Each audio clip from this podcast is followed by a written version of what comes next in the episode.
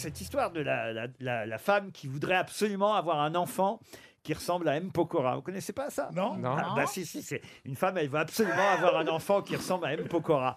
Et, et donc, pour ça, elle voudrait euh, coucher avec M. Pokora, mais elle a aucun moyen, évidemment, de, de s'approcher de M. Pokora. Alors, euh, qu'est-ce qu'elle fait? Elle passe une petite annonce et elle dit, voilà, j'adorerais avoir un enfant qui ressemble à M. Pokora. Si vous ressemblez beaucoup à M. Pokora, écrivez-moi. Et elle laisse son téléphone. Alors, elle a pas mal de, numéros, de gens qui appellent. Il y a un type qui semble plus convaincant que les autres et qui lui dit Moi, je vous garantis 100%, je peux vous faire un enfant qui va ressembler à M. Pokora. Alors elle prend rendez-vous, 14h le lendemain, on sonne à sa porte, le type euh, est à la porte, elle ouvre la porte et là, elle voit un gars qui arrive, écoutez, c'est tout sauf M. Pokora, c'est Perroni. Vous voyez c'est Jean-Jacques Perroni qui Ah oui. débarque. Merde. Putain. Putain, il y a un choc. Donc elle s'évanouit Donc, euh,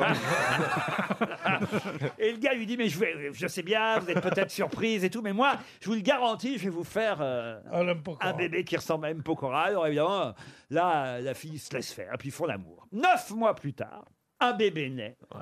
Et effectivement, il ressemble à M. Pokora, mais de façon incroyable. Le gamin est tatoué, euh, Ah, il nez tatoué, ouais. il chante du Claude François, Il a les cheveux teints en blond. il a les costumes de Robin des Bois. C'est M. Pokora, quoi, vraiment.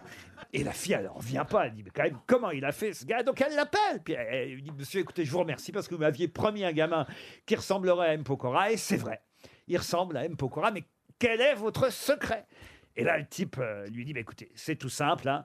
Je vais vous donner mon secret. Ma femme est fan de M. Pokora. Dans le salon, il y a un poster géant de M. Pokora. Le paillasson, c'est une photo de M. Pokora.